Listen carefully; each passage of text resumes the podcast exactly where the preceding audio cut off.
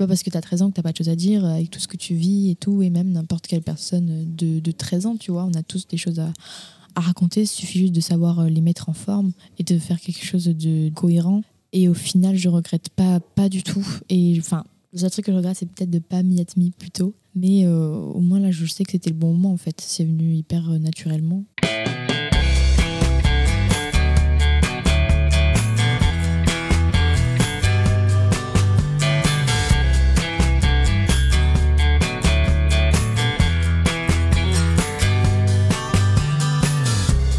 Bonjour à tous, vous écoutez Cadavrexki, le podcast qui décompose un parcours inspirant.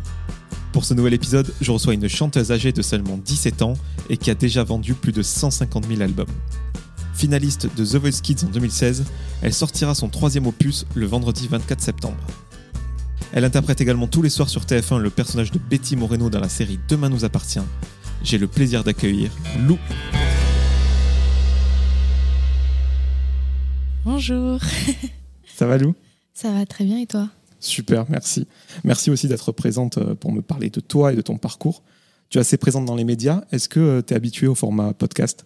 Euh, C'est vrai que j'ai déjà fait quelques interviews dans ce format-là, mais moi j'adore parce que on n'entend que la voix et je trouve ça trop bien. Avant de parler de tes différentes expériences qui ont jalonné ta vie, je vais même partir du commencement. Où est-ce que tu es né Où est-ce que tu as grandi? Alors, je suis née à Castres, dans le Tarn. C'est dans le sud-ouest de la France. Et euh, d'ailleurs, c'est là où il y a toute ma famille qui habite, sauf moi, qui habite plus. Mais, euh, mais voilà. Ils font quoi tes parents comme métier? Alors, mon père, euh, il est dans les supports techniques à la SNCF. Et ma mère, elle est vendeuse. Il paraît que tu as su très jeune ce que tu voulais faire, à savoir chanteuse, en regardant des concerts et des clips. Est-ce que c'est vrai? C'est totalement vrai.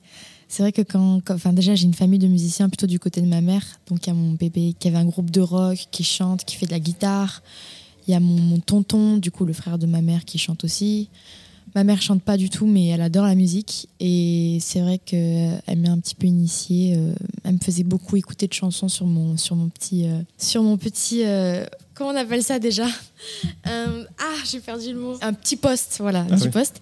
Et moi, je regardais beaucoup, beaucoup de clips. Euh, je regardais beaucoup euh, la 17 qui diffuse plein de clips.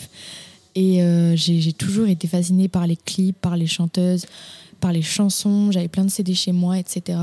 C'est vrai que c'est quelque chose qui m'a toujours plu et fascinée. Je crois que ton papa, il fait de la batterie. Ouais, mon papa aussi fait de la batterie, il fait du piano. On s'est tous un peu mis là, du coup. donc un univers de musiciens et de mélomanes dans la famille. Donc j'imagine que voilà, ton éveil artistique s'est fait par la musique. Et tu savais que tu voulais être chanteuse. Bah, c'est vrai que j'ai toujours su. Alors, quand j'étais petite, je voulais être star. mais, euh, mais voilà, moi, c'est toujours euh, la, chanson qui m'a plu et aussi euh, tout ce qui était visuel, tout ce qui était clip, etc. Ça, c'est un truc que j'ai toujours adoré regarder et encore aujourd'hui, ça m'inspire beaucoup. Est-ce que tu l'as fait savoir à ta famille voilà, que tu voulais être chanteuse ou c'est eux, vu que tu faisais que chanter à la maison, ils t'ont inscrit à, des cours de chant Je pense que c'est plutôt eux qui l'ont su parce qu'il faut savoir qu'avec ma sœur, tous les soirs, on faisait des petits spectacles où on dansait et on chantait. Et le déclic, c'est qu'un soir, j'ai chanté une chanson qui s'appelle Someone Like You de Adele. Donc euh, j'avais 7 ans, j'étais petite, euh, je savais pas du tout parler anglais. Et donc je l'ai chantée, ma mère m'a filmé et elle s'est dit qu'il y avait du potentiel. Du coup, elle a commencé à, à voir pour me faire prendre des cours de chant. Et après, euh, j'ai commencé à prendre des cours de chant à 7 ans. Et pour l'autre anecdote, euh, à la base, le prof de chant euh, qu'on avait choisi, il faisait prendre des cours particuliers qu'aux enfants de 14 ans. Mais quand il m'a entendu chanter, il a dit Bon, bah d'accord, je la prends. Donc j'étais super contente et c'est là, que, là que ça a commencé. Et je crois que tu as posté tes reprises très jeunes sur la plateforme YouTube. On sait c'est une plateforme où tout le monde a, sa chance. Est-ce que c'était déjà dans une optique de te faire remarquer ou partager les vidéos à ta famille? Parce que c'est avant tout un disque dur c'est ça. Bah, c'est ma mère, elle adorait faire des petits montages de quand je chantais dans des concours. Et en fait, pour que toute la famille le voit et que ce soit plus facile, elle le mettait sur YouTube. Mais euh, ça n'avait pas du tout euh, pour but euh, qu'il y ait beaucoup de vues, etc. C'était vraiment juste bah, purement familier. C'était juste un souvenir, en fait. Et au final, c'est vrai que sous une de ces photos, enfin, sous une de ces vidéos YouTube, il y a du coup l'assistante de Bruno Berberes, qui est le directeur de casting The Best Kids, qui m'a remarqué et du coup qui a envoyé message. Et c'est de là que tout a commencé. Il y a combien de mois ou d'années qui se sont écoulés entre ce message de Bruno Berberes et euh, tes premières vidéos euh, postées sur la plateforme? Alors, c'est vrai que euh, quand elle a mis un commentaire, l'assistante de Bruno Berberes sous une de mes vidéos, on était un petit peu sceptiques. Avec ma mère, on s'est dit, on savait pas si c'était vrai et tout. Et du coup, après, on a quand même donné le numéro, etc. On a échangé, mais c'est vrai qu'il s'est écoulé presque un an, je crois. C'est assez court quand même. Euh, court, mais en même temps long, parce qu'en fait, euh, euh, ils voulaient que je fasse la saison 2 de The Voice Kids. Et euh, moi, je me sentais pas prête parce que j'avais pas vu. La saison n'était pas encore sortie, en fait, ça se tourne un an à l'avance. Et même, j'avais que 9-10 ans. Et donc, euh, je me sentais pas du tout prête, j'avais très peur. Et donc, au final, la saison 1 de The Voice Kids est diffusée. Et là, on me rappelle pour faire la saison 3. Et là, j'accepte, euh, soit un an après que qu'on ait échangé tous ensemble, en fait. Qu'est-ce qui a changé euh, dans ta réflexion euh, Qu'est-ce qui a fait que tu étais prête pour cette saison 3 Je pense que ça m'a rassurée mentalement de, voir la saison 1 de The Voice Kids, comment ça se passait, parce qu'en fait, je savais pas du tout à quoi m'attendre. Et c'est plutôt ça qui m'a fait peur, et aussi le fait que, bon, c'est certes The Voice Kids, mais j'avais pas beaucoup d'expérience, j'avais fait que quelques petits concours euh, de chant. Et c'est vrai que quand j'ai vu l'émission, ça m'a vraiment, vraiment donné envie, et c'est ça qui m'a surtout poussé à, à me dire que, en fait, je voulais vraiment tenter l'aventure. The Voice Kids, c'est une euh, première exposition énorme, et ce pour n'importe qui. J'imagine que ça a été un long sujet de conversation euh, avec tes parents. Qu'est-ce qui a fait pencher la balance euh, Bah, ça n'a pas vraiment été un long, euh, une longue conversation de parler de ça, mais parce qu'en fait, mes parents, ils sont. en fait, ils me suivent dans ce que je fais. Ils essaient pas de, me dire oui, fais-le absolument, ou alors non, ne le fais surtout pas. Ils me disent, toi, est-ce que tu as envie de le faire? Est-ce que tu te sens prête? Tu sais qu'ils ils peuvent très bien ne pas se retourner. Et d'ailleurs, ils me préparaient tout le temps, à chaque, euh, à chaque étape de l'aventure, ils me préparaient tout le temps à me dire peut-être qu'ils vont pas te garder. Et voilà, hein, c'est que du bonus.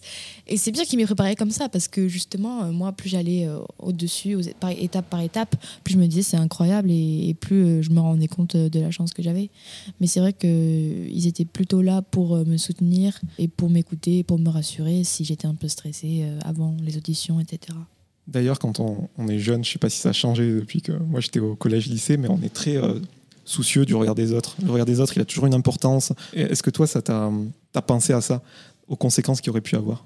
Moi, j'ai pas du tout pensé à ça parce que, euh, en fait, quand j'ai fait The Kids, j'allais rentrer en sixième. Enfin, j'étais en sixième. Et c'est vrai que euh, bah, j'étais encore très, très jeune. Mais c'est drôle parce que, quand, avant de faire The Voice Kids, j'étais personne. Personne, euh, personne ne me regardait. J'étais juste une petite sixième euh, comme ça. Et après, quand ça a été diffusé en cinquième, j'étais euh, la star du collège. c'est vrai que, que j'avais un petit peu peur, j'étais un petit peu angoissée, surtout que moi, j'aime pas du tout me faire remarquer dans ma vie privée. Même encore au lycée, je- limite, je me cache quand je vais au lycée, tu vois. Et du coup, c'est vrai que les gens, c'était plutôt une sorte de fierté, en fait. Les gens étaient super fiers que je sois la fille de leur collège qui faisait The Voice Kids. Ils me demandaient qu'est-ce que tu vas chanter à la prochaine étape et tout. Ils étaient plutôt impatients, en fait. Comme tu as été repéré sur euh, Internet, est-ce que tu as dû passer les étapes classiques du processus de casting ou justement, puisqu'ils savaient que tu chantais déjà bien, tu as eu une sorte de passe droit et tu es passé direct aux auditions à l'aveugle? Bah, en fait, il y a plusieurs euh, options. En fait, The Voice Kids, ils peuvent faire des castings dans vos villes. Donc, par exemple, ils font des castings à Toulouse, à Bordeaux, etc. etc. et là, tu viens de toi-même chanter une chanson et voilà, ils te voient. Soit tu envoies une vidéo. Ensuite, il y a un autre casting où euh, tu chantes euh, les chansons qui seraient. euh, en fait, tu chantes trois chansons devant toutes les équipes de The Voice. Et là, pareil, c'était au studio Luna Rossa d'ailleurs, je sais pas si tu connais. Donc là, c'est encore une autre euh, étape. Et ensuite, tu as une dernière étape où tu interprètes avec euh, les musiciens la chanson que tu es censé chanter aux auditions à l'aveugle si tu es euh, pris, en fait. Donc en, soi- en, en tout, il y a trois castings avant de passer les auditions à l'aveugle. et tu les as tous passés. Oh, bah oui. non, non, enfin non, ils étaient, ils ont pas été dans ma ville en fait. Moi, j'ai envoyé une vidéo. Ensuite, j'ai été au studio Luna Rossa et ensuite j'ai fait l'épreuve finale et après j'ai été aux auditions à l'aveugle. Comment c'était de monter à Paris, comme on dit dans le sud, et de voir euh, tout l'envers du décor Ah, c'est vrai que j'étais déjà allée à Paris parce qu'on a des amis qui habitent là, mais sinon c'est vrai que c'est c'est drôle, surtout qu'on est monté toujours en famille. Donc il y avait moi, mon père, ma mère et ma sœur. Et euh, c'est vrai que c'était un peu l'événement quoi. À chaque fois qu'on montait, on était là, ah, The Voice. Sur toutes les photos de l'année 2016, je suis comme ça avec le signe The Voice. Et c'était le truc quoi. C'était un truc euh, de ouf. Et on s'en, enfin je me rendais pas du tout compte. Tu parlais de la chanson que tu répètes avec les musiciens avant les auditions à l'aveugle. Est-ce qu'il faut que tu respectes une certaine actualité musicale ou les golds, les tubes? Enfin, dans tous les cas, tu as le dernier mot, j'imagine, mais euh, comment ça se passe? Tu as un panel de chansons à choisir? Déjà, tu sélectionnes. En fait, il t'envoie une liste de, je crois, euh, 60 ou 100 chansons que Ouais. tu aimes bien. En fait, ils te font plein de listes. Si jamais tu vas au battle, si jamais tu vas en demi-finale, etc., pour savoir dans quel titre ils pourraient taper, eux, euh, de- des titres que tu aimes bien et que tu pourrais chanter. Mais c'est vrai que moi, j'étais arrivée en tout premier lieu avec ma liste. Ensuite, on avait sélectionné trois dernières chansons. Et ensuite, c'est eux qui choisissent la dernière chanson. euh, mais c'est pour ça qu'il faut à peu près euh, travailler toutes les chansons, en fait. Et quand vient le moment fatidique où tu te produis, euh, voilà, les caméras braquées sur toi avec Matt Pokora, Patrick Fiori et Jennifer, si je ne dis pas de bêtises, de dos, Ouais. tu te sens comment à ce moment-là? En fait c'est hyper stressant parce que surtout il y a aucun bruit, le public qui t'applaudit mais t'entends tes pas résonner sur le sol quand t'arrives, il y a un silence monstre et et t'attends juste que ta chanson commence et de pouvoir euh, commencer à chanter. Mais moi personnellement, une fois que la musique elle commence, en général, je suis dans le truc et donc euh, quand ils se sont retournés, ça m'a pas euh, ça m'a pas tout de suite en mode tu sais, il y a des gens, ils se mettent limite à pleurer, Ouais. tu vois, ou pendant leur chanson, ils se décomposent. Et moi, pas du tout. En fait, c'est après, après quand la chanson s'est terminée et que je me suis rendu compte qu'ils s'étaient tous les trois retournés, j'ai fait une chute de tension. D'ailleurs, quand on a fini de filmer ça, je suis allée chez le docteur de The Kids parce que j'ai vraiment fait une chute de tension tellement c'était un truc de ouf. Et c'est vrai que bah, c'est une sensation. euh, en fait, tu t'es tellement préparé à ça, à te dire, ils vont peut-être pas se retourner, ou ils vont se retourner, euh, qui c'est que je vais choisir, etc. Tu te poses mille questions, et une fois que ça arrive, c'est vrai que ça te prend un peu comme ça, quoi. Et que s'est-il passé au lendemain de la diffusion de, de ta reprise de Carmen? Parce qu'on sait, les auditions à l'aveugle sont enregistrées. Et quand euh, voilà, ton émission est diffusée, on sait que The Voice Kids, je crois que c'est 4,5 millions de, de spectateurs, Ouais, 25% de porte-marché. Après la diff, qu'est-ce qui s'est passé? Euh, même pas après la diff, même pendant la diffusion, euh, j'ai gagné déjà plein d'abonnés. Il y a plein de gens qui m'envoyaient des messages. Et c'est vrai que euh, moi, je me rappelle que pendant que je passais, je répondais à tous mes messages sur mon téléphone. Je voyais même pas ma prestation tellement j'avais des messages qui, et des abonnés qui arrivaient. Et euh, c'est ouf comme tu passes de, de personne à elle a chanté Carmen dans The Voice Kids, tu vois. Quand on va être chanteuse et que l'on passe dans le plus gros télécrochet français, qu'est-ce qu'on ressent? C'est juste un bonheur? T'avais la gagne? T'avais envie d'aller au bout? Ou, Comme tu disais tout à l'heure, tu prenais chaque étape comme un bonus? Tu prends chaque étape comme un bonus, mais après, tu donnes tout quand même. hein. Tu... Moi, je sais que je travaillais euh, déjà avec les coachs sur The Voice Kids, mais aussi avec ma prof de chant à l'extérieur. J'y pensais tout le temps. Je voulais pas absolument gagner, je voulais juste essayer de vivre l'aventure jusqu'au bout. Mais euh, forcément, à chaque fois que j'étais prise, j'étais trop, trop, trop contente. Et c'est vrai que tu as aussi pas envie de t'arrêter parce que tu as tous tes amis dans The Voice parce qu'on était comme une grande famille. Je m'étais fait plein d'amis. Et à chaque fois que j'avais des amis qui étaient éliminés, j'étais en mode non, j'étais limite plus triste pour eux que si moi j'avais été éliminée, tu vois. Une des rares euh, critiques dont est victime le programme, c'est que euh, y a des gens qui, qui trouvent ça injuste que les jeunes euh, voient leur rêve brisé après une élimination. Toi, comment tu, tu le voyais autour de toi? Comment les, les jeunes le percevaient? Parce qu'on peut se poser la question est-ce que voilà, ils, se disaient c'est le jeu Est-ce qu'ils étaient vraiment tristes Ou est-ce que au final c'est une représentation de ce qui se passe dans la vie avec des réussites, des échecs Moi, personnellement, dans ma saison, c'est vrai que ça dépendait des saisons, je pense. Il y a des gens qui se mettent plus ou moins la pression par rapport à ça. Mais moi, en fait, pendant ma saison, j'avais un petit groupe d'amis. Et en fait, ce qui nous rendait le plus triste, c'était de se dire qu'on se reverrait peut-être plus, en fait, quand il y en avait un qui était éliminé. Parce qu'on habite euh, aux quatre coins de, la France, ou même en Belgique, en Suisse. euh, Il y en avait même un qui était au Portugal. Et euh, c'était plutôt, en fait, cette idée-là, plutôt que de perdre, tu vois.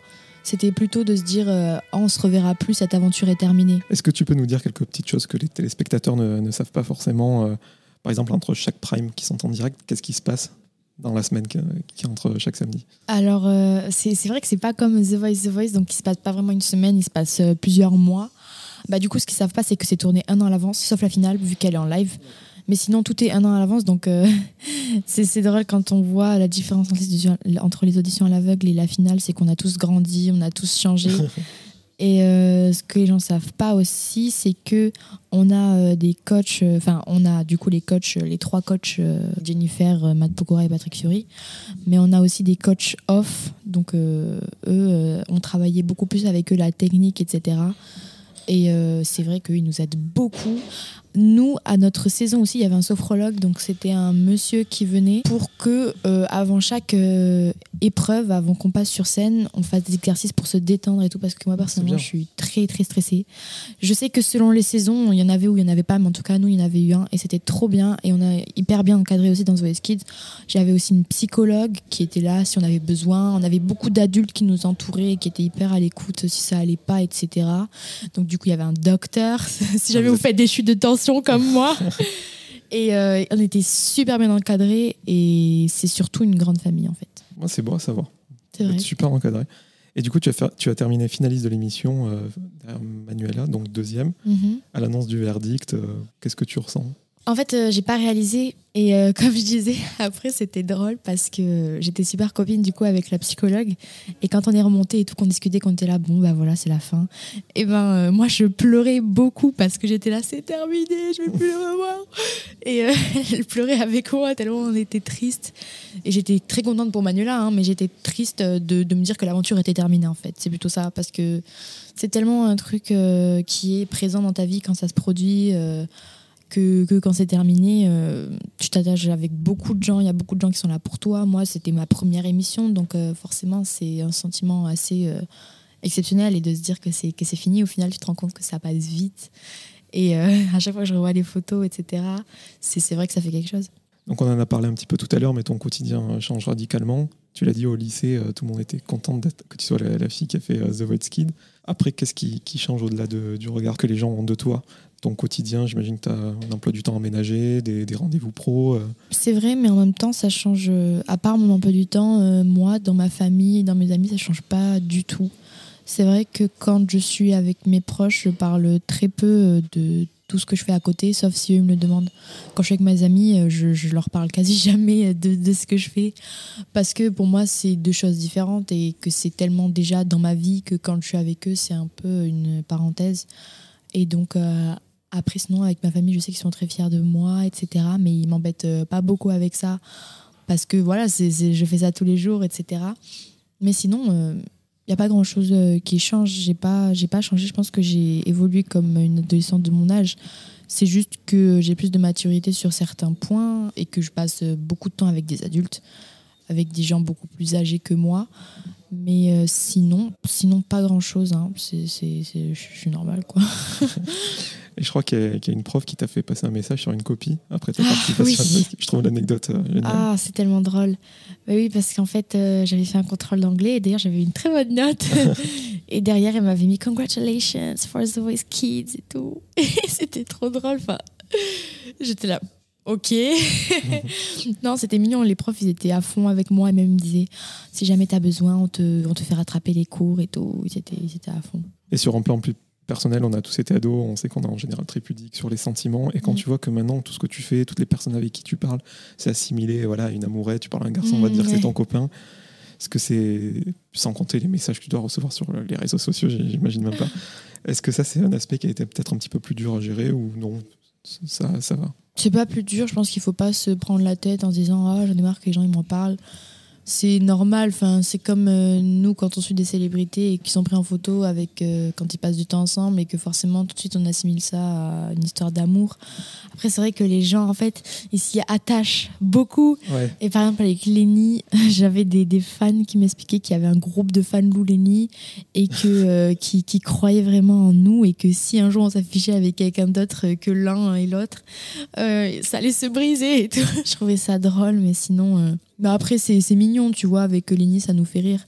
Mais après, ça me, ça me dérange pas, tu vois, c'est c'est pas grave.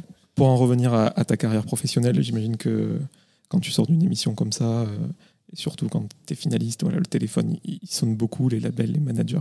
Est-ce que tu, me- tu peux nous expliquer les premiers choix qui se sont faits euh, pour constituer euh, ton équipe vraiment professionnelle? C'est pas moi en fait qui suis allée euh, demander des choses à des managers ou quoi. C'est vrai que quand même après The Voice Kids, il y a un petit temps de calme, ça, ça retombe un petit peu. Moi j'avais déjà des managers qui m'avaient contacté sans savoir que je faisais The Voice Kids, qui m'avaient vu pendant un concours. Et j'avais dit que je pouvais pas parce que j'étais sous contrat et que même The Voice Kids n'était pas encore terminé. Et après ça, du coup, on a beaucoup discuté et j'ai signé avec eux. Et avec eux, ils m'ont fait rencontrer quelqu'un qui avait écrit euh, la chanson Toutes les chances du monde avec euh, d'autres personnes évidemment, mais c'est lui que j'ai rencontré et il m'a fait enregistrer euh, cette chanson. Et de là, mes managers sont allés euh, présenter la chanson à des maisons de disques et ils sont allés la présenter à TF1 Musique qui ont, été tout de suite intéressés. Et j'ai passé les castings aussi pour Demain appartient qui m'ont fait passer. J'ai été prise et de là, j'ai signé avec euh, TF1. Et, et voilà, c'est ces deux-là que tout a, tout a commencé. Je suis toujours avec aujourd'hui.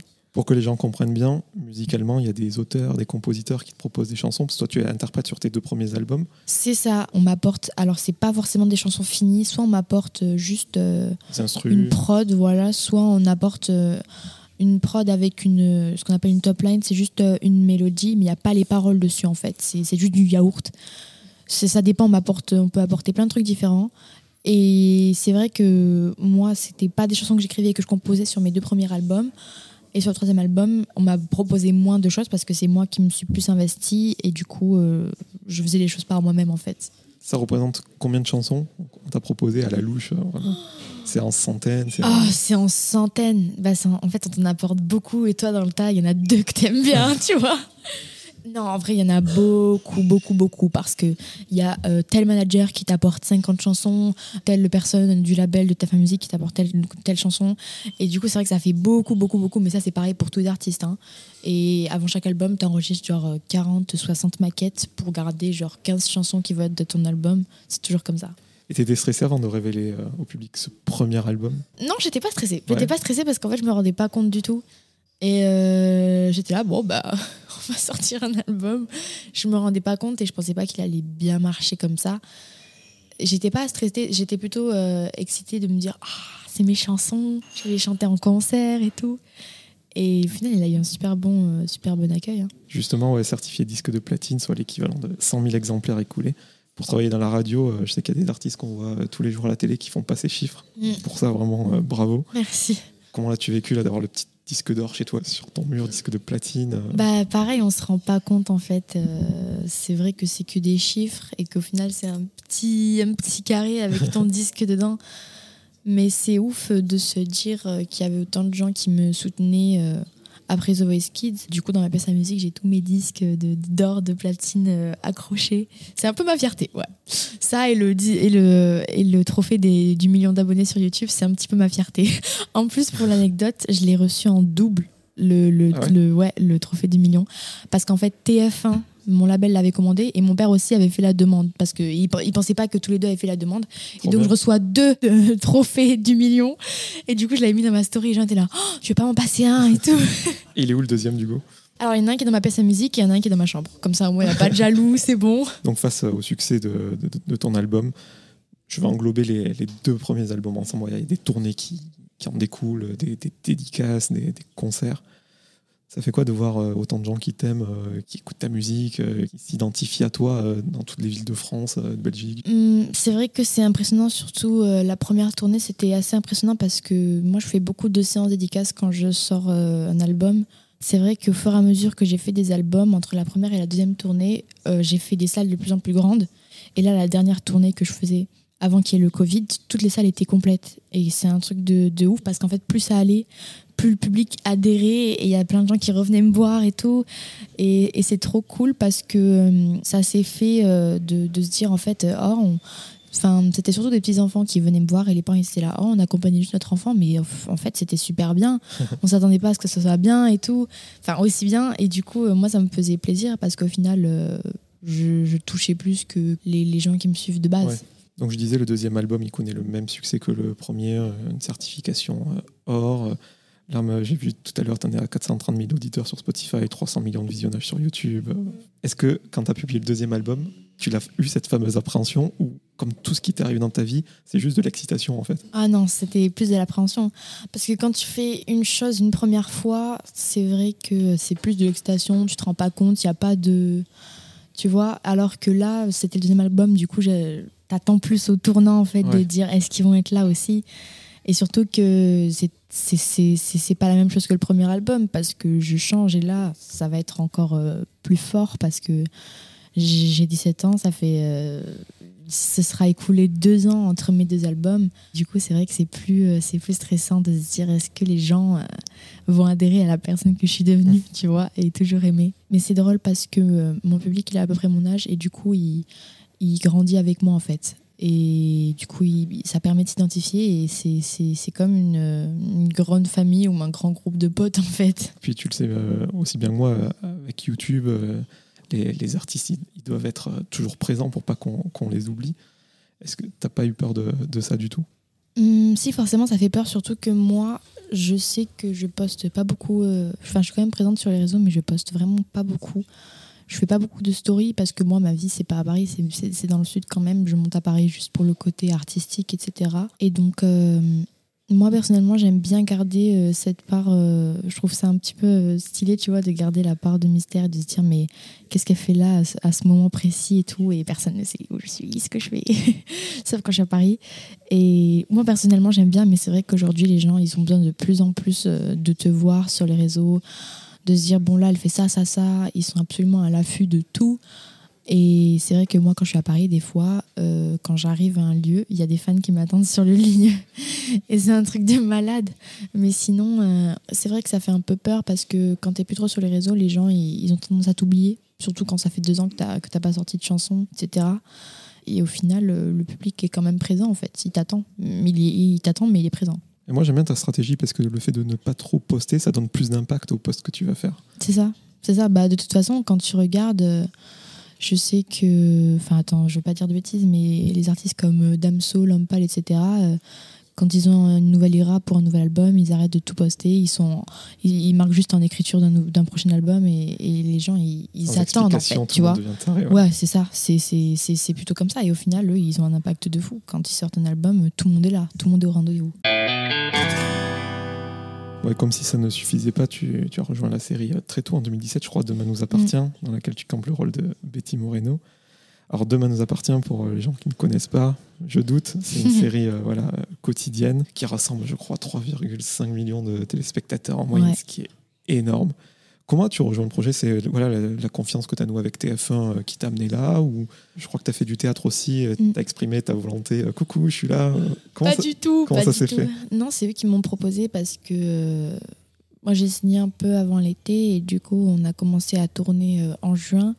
Et euh, donc ils étaient là, est-ce que ça te dit de passer un casting pour une saga qui sera diffusée cet été sur TF1 Et du coup moi j'ai direct accepté, même si euh, enfin j'ai fait un petit peu de théâtre, mais voilà quoi, j'avais zéro connaissance, etc. Je me suis un peu lancée comme ça et du coup été hyper stressée le jour du casting. Et au final ça s'est pas bien passé vu que j'ai été prise. Et ça a commencé et on peut voir une réelle évolution entre euh, au début comment je jouais et tout et, et maintenant j'ai tout appris sur Domaines appartient de toute façon. C'est vrai.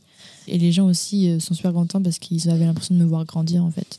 Tu vois Et fort de ta bonne entente avec TF1, on te propose euh, d'autres rôles. Tu as joué dans Léo Mattei, je crois que tu, as joué dans, dans Joséphine Ange Gardien. Ouais. Tu as joué avec un des plus grands animateurs de divertissement euh, à la télévision. Et euh, Joséphine Ange Gardien, c'est une émission qui existe depuis 97. quoi. C'est une référence.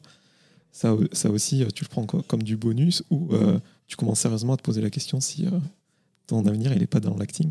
Hum, bah, pour l'instant, c'est vrai que moi, je m'identifie plutôt comme euh, chanteuse et, comédienne parce que j'ai commencé en faisant les deux, en fait. Et qu'il y a des gens qui me connaissent autant plus par Demain nous appartient que par mes propres chansons. Et c'est vrai que moi, je veux vraiment évoluer dans les deux côtés.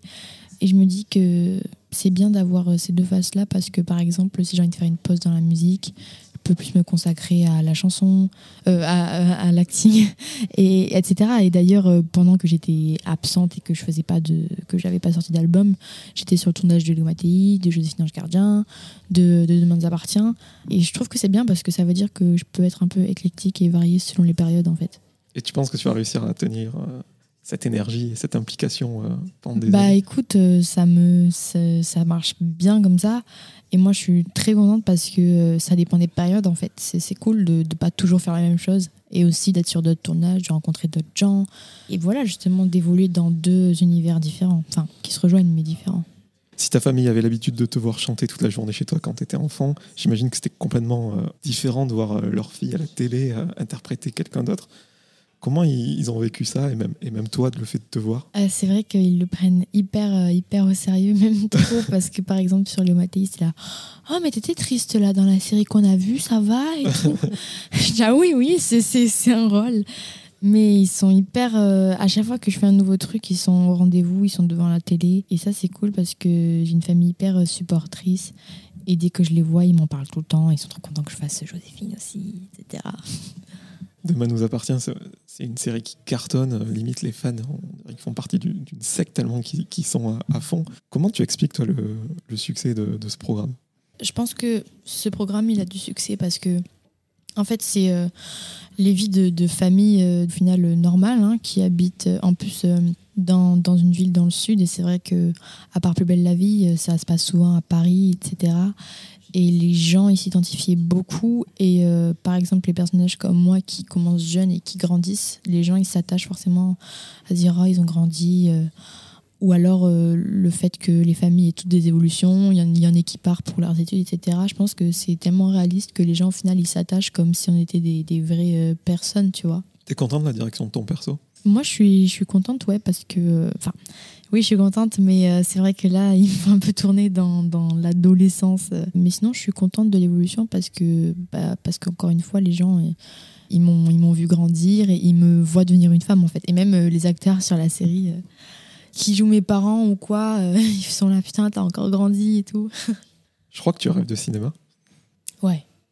Ouais. Ce serait quoi ton Vraiment. rôle idéal Hum, J'ai pas de rôle idéal, mais un truc euh, qui soit totalement l'opposé de, de ce que je suis, de ma personnalité, etc. Et un truc euh, hyper, je sais pas, totalement différent. Un peu comme euh, le rôle dans Léo Mattei, en fait. Hyper dark et tout, hyper triste, en fait. Moi, j'adore les trucs tristes. T'aimes les challenges Ouais, ou alors un truc de, que je rêverais de faire, c'est un, un film d'horreur. Ah ouais? Ouais, de ouf. Non, soit un film d'horreur, soit tu sais, les films avec une chute à la fin. Un truc. euh, Un twist. Ouais, il y a- où il y a une ambiance hyper malsaine tout le long et à la fin, tu découvres le truc et tu t'y attendais pas du tout. Ça, c'est mes films préférés. J'adore. Mais dans le, film- dans le film d'horreur, tu vas être la personne qui fait peur ou celle qui part en courant? Euh, je sais pas, je sais pas, mais moi, j'a- j'adore les films d'horreur. J'adore les histoires euh, bizarres, etc., qui font peur. Et euh, côté ciné, je crois qu'il y a un très beau projet qui arrive. Tu vas incarner la voix internationale du futur film d'animation de Michael Gracie, Yes qui a fait The, The Greatest Showman avec Hugh Jackman, euh, donc un film musical. Mm. Ça aussi, comment comment c'est arrivé? Ah bah, ça c'est une histoire drôle aussi parce que du coup on avait enregistré Miraculous et après ça on devait faire un album avec Lenny Kim de Miraculous euh, qui était produit par Jérémy Zach, du coup euh, le producteur de Miraculous. Et donc on fait l'album l'été 2019 avec Lenny, donc tout l'été on est à Paris. C'était trop drôle parce qu'on arrivait, on ne savait pas les chansons, on savait pas les paroles, on savait pas du tout ce qu'on allait chanter parce qu'on n'avait aucun document papier, aucun document euh, auditif, on savait pas du tout ce qu'on allait faire. On arrivait, Jérémy me disait Alors, je vous lâche écouter la chanson deux fois, je vous donne la top line deux fois et après vous allez enregistrer. Donc, euh, en plus, euh, c'était en anglais et en français, enfin, bref, un peu les deux. Et donc, c'est vrai que c'était hyper drôle parce que c'était un challenge aussi. Et au final, euh, une fois qu'on enregistre cet album euh, pendant cet été, après, on n'a plus de nouvelles. On n'a plus aucune nouvelle. On est là, mais ça va sortir. Et on savait pas du tout. Il nous parlait de mille trucs à la fois, Jérémy Zag. Et il revient me chercher l'année dernière. Il me fait alors, euh, il faut que tu viennes à Los Angeles et tout, euh, pour passer casting, pour faire la voix. euh, Enfin, je te veux pour euh, l'animer euh, Miraculous. Donc, euh, truc de ouf. Je me dis, quoi? Je vais aller à Los Angeles et tout. donc, on y va avec ma mère, totalement perdue. Et on arrive. Et donc, pendant une heure et demie, il y a Jérémy Zag qui nous explique tout le plan du film. Donc, il nous explique tout avec les images et tout. On aurait dit un exposé de deux heures. C'était complet. et après, il fait Bon, ben voilà, du coup, là, j'ai mes. Parce que j'ai mes coproducteurs qui arrivent. Et on va te faire chanter, euh, du coup, une des chansons que tu dois chanter devant eux pour savoir si, euh, oui, on te prend pour le rôle. Il me dit Moi, je te veux, mais il faut que je te fasse valider à mes coproducteurs. Donc. euh, je- j'enregistre la chanson, j'étais fébrile. En plus, c'était pas lui qui m'enregistrait, c'était un américain. Et euh, enfin, moi, je comprends bien l'anglais, mais sinon, je parle pas très bien. Du coup, j'étais trop stressée. Double pression, tu vois. en plus, le mec, il avait enregistré genre plein de super grands artistes et tout. Enfin, la pression. Et donc, je chante. Et donc là, ils vont délibérer tous les trois. Moi, j'attendais. Et au final, ils m'ont dit bon, bah, c'est bon, euh, on te prend et tout. Et je devais retourner du coup euh, à Los Angeles en avril dernier, sauf qu'avec le Covid, bah, on connaît l'histoire. Donc voilà. Au final, j'ai tout enregistré sur Paris. Et euh, voilà, là, c'est en cours de préparation. Donc, dans tous les films du monde où le film sera projeté, on entendra ta voix en anglais euh, dans toutes les versions. C'est c'est un truc de malade. C'est fou. Mais te dire comme j'avais la pression. Pouf, truc de ouf.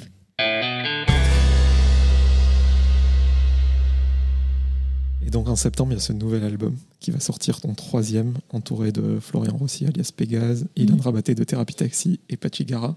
Mm. Comment tu as constitué euh, ton équipe? Ah, c'est vrai que Pachi, j'avais déjà travaillé avec euh, lui pour euh, mes deux précédents albums, donc il m'avait envoyé des chansons. C'est vrai qu'avec Pégase, on m'a proposé de travailler avec lui. Et Ilan, pareil, en fait. C'était des propositions et ça passait ou ça cassait, en fait. Donc euh, j'allais en studio avec eux, on commençait à écrire et au final ça, ça, ça a super bien rendu et du coup j'ai travaillé avec eux sur d'autres chansons. Et j'ai travaillé aussi avec euh, Mathieu de Vidéo Club, une chanson que j'adore aussi et c'est trop cool parce que j'ai fait plein de rencontres avec des gens qui sont hyper rapprochés de, de mon univers en fait et ça c'est vraiment bien de faire des trucs qui, qui me ressemblent vraiment en fait. J'adore Mathieu de Vidéo Club. Je l'ai reçu Ouais. deux fois à la radio. C'est vrai? Incroyable. Trop bien. Ah il est trop cool ce mec. Et tu te fais, euh, enfin, je sais pas si c'est le terme, mais tu as décidé de te faire confiance sur cet album. Tu écris, tu composes. Pareil, pourquoi maintenant Est-ce qu'avant tu te sentais, euh, comme pour la, la saison de The Voice Kids que tu as refusé, tu, tu te sentais Ouais. pas prête tout simplement? Qu'est-ce qui t'a Bah, je me, poussé à le sens- faire je me sentais limite euh, illégitime parce que je me disais, oui, mais à 13 ans, 14 ans, on n'a rien à raconter. Je faisais pas de piano et tout. euh, J'avais juste des petites mélodies comme ça, mais je me disais, mais qu'est-ce que tu as à raconter? Il y a des gens qui, qui le font très bien et qui c'est leur métier et tout, tu vois. Et je me suis dit, euh, me dit, bah, bien sûr que si. Enfin, c'est venu naturellement en fait. Je me suis pas dit, euh, bah si, t'as des choses à raconter, mais c'est venu naturellement. Et, après, je me suis dit, au final, bah tu vois que t'avais des choses à dire et t'as plein de choses à dire. Et c'est pas parce que t'as 13 ans que t'as pas de choses à dire avec tout ce que tu vis et tout. Et même n'importe n'importe quelle personne de, de 13 ans, tu vois. On a tous des choses à, à raconter. Il suffit juste de savoir euh, les mettre en forme et de faire quelque chose de cohérent. Et au final, je regrette pas du tout. Et enfin, le seul truc que je regrette, c'est peut-être de pas m'y être mis plus tôt. Mais euh, au moins là, je sais que c'était le bon moment en fait. C'est venu hyper euh, naturellement. Et je j'ai jamais pensé avoir des talents spéciaux de compositrice ou même d'auteur. Mais euh, c'est vrai que quand on aime ce qu'on fait, je pense que ça vient assez naturellement, quoi, si on a des choses à dire.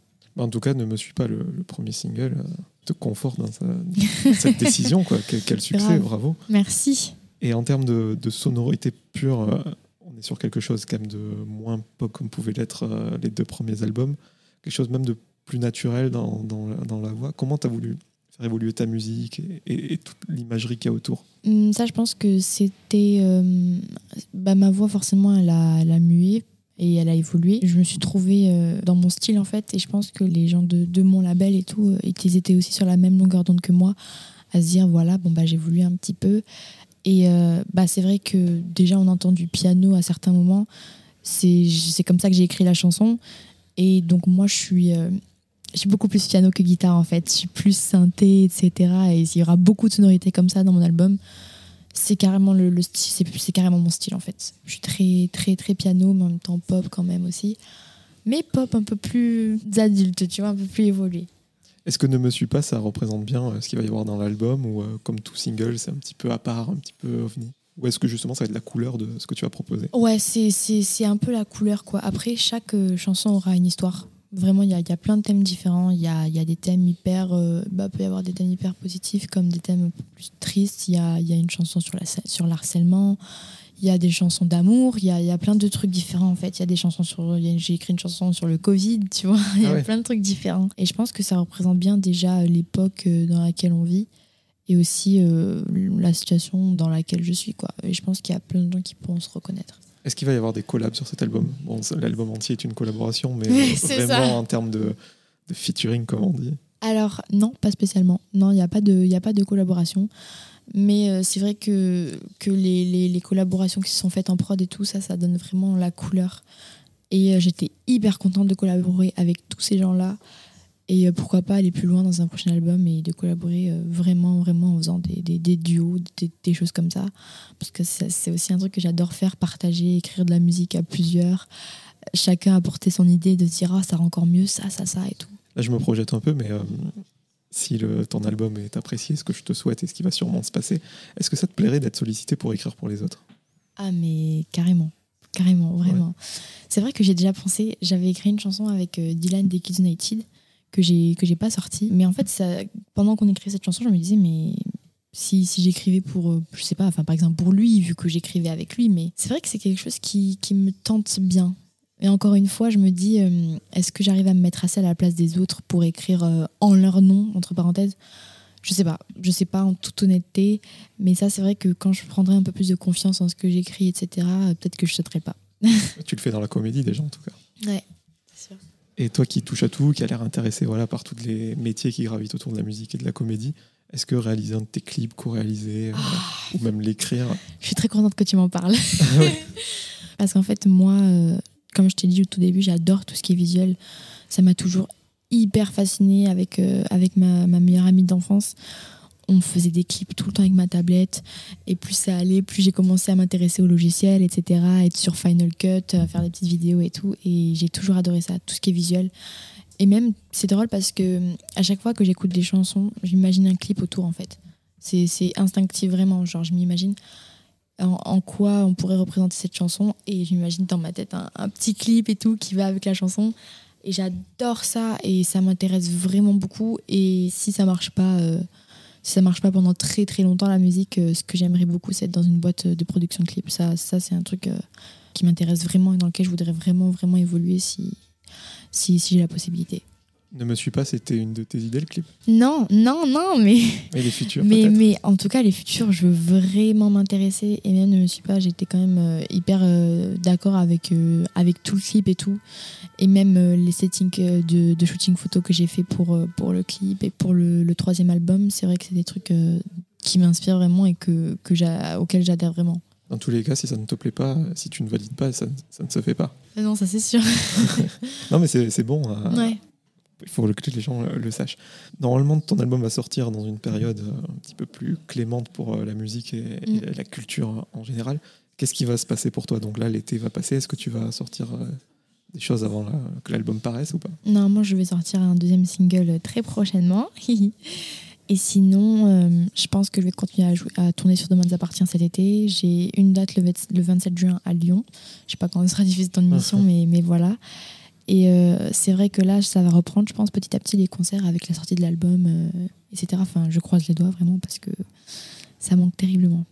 C'est quoi la plus grosse salle de concert que tu as faite? Euh, Peut-être pas la plus grosse en taille, mais une des plus mythiques. Bah, j'ai fait l'Olympia. J'ai Ouais. fait aussi le. Il y avait ton nom. Ouais, en gros. J'ai fait aussi le Trianon, j'ai fait la Cigale. Ça, c'est des salles mythiques à Paris. C'est mythique. Est-ce que tu es fier de tout ce qui se passe pour toi euh, aujourd'hui euh, Est-ce que tu as envie de te lancer de nouveaux défis, conserver ce que tu as actuellement euh, Comment tu te projettes Mais à long terme? je veux carrément conserver ce que j'ai maintenant. Mais comme je disais, par exemple, m'investir un peu plus dans, dans tout ce qui est mon visuel. En fait, euh, mon but, c'est de vraiment être une artiste complète et de, de presque tout faire. Donc, euh, écrire, composer. Je, je sais pas, peut-être m'intéresser un petit peu à la production euh, de, de, de mes chansons, etc. Aussi tout ce qui est mon, mon image, donc euh, mes vêtements, les clips, les shootings photos. Et être vraiment sur, tout, là, sur, sur tous les fronts de, de moi, quoi. De, de, de faire de moi une artiste complète. C'est vraiment le but, je pense. Pour terminer, quelques questions pour mieux te connaître en mode combini. Est-ce que tu as une routine matinale incontournable? Au niveau déjeuner, oui. Alors, euh, soit je mange rien du tout.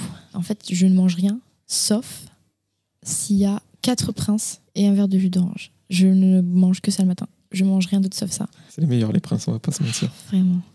La situation la plus improbable dans laquelle tu t'es retrouvé, sur scène ou avec un fan, enfin vraiment dans le contexte professionnel. Ah, c'est drôle comme question.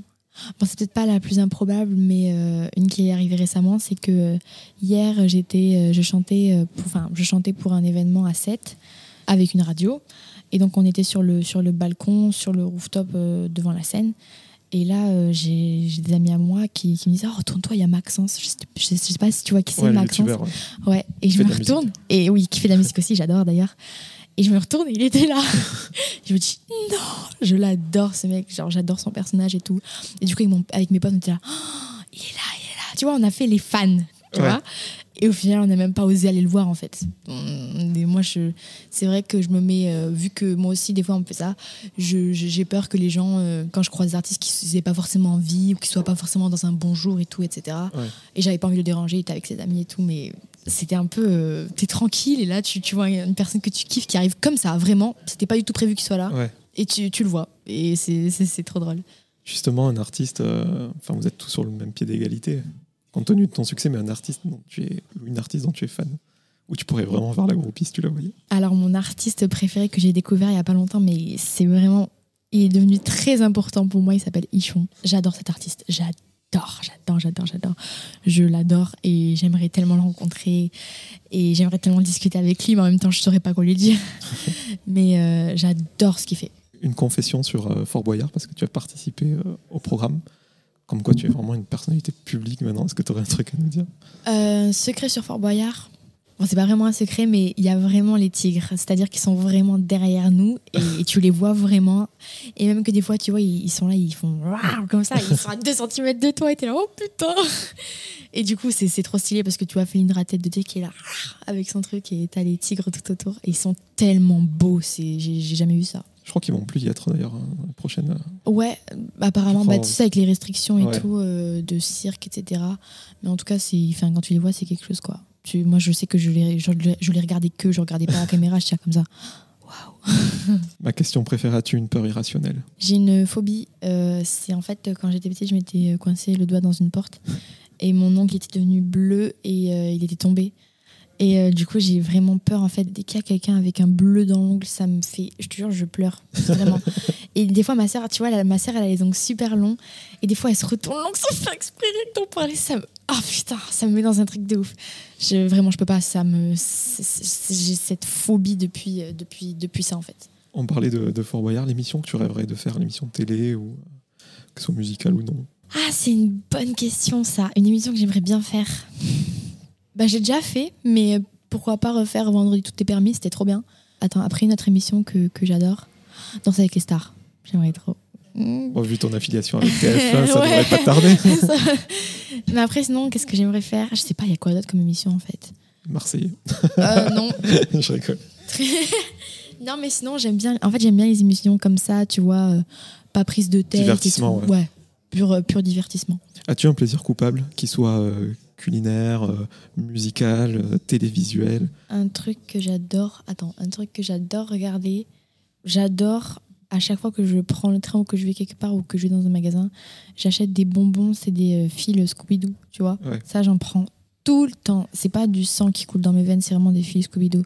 Et ça, tout, absolument tout mon entourage le sait. Tellement c'est un truc de ouf. Trois mots pour qualifier ton album à venir. Ah, m'a déjà posé la question. euh, Mais c'est vrai que c'est très difficile de qualifier en trois mots, en fait. Je dirais pétillant, hmm, quand même pop. Plus mature, euh, pas forcément en mode un truc hyper mature, mais plus mature que, que mes albums précédents.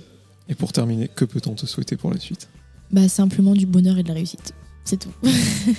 Merci Lou, c'était super cool. Merci à toi.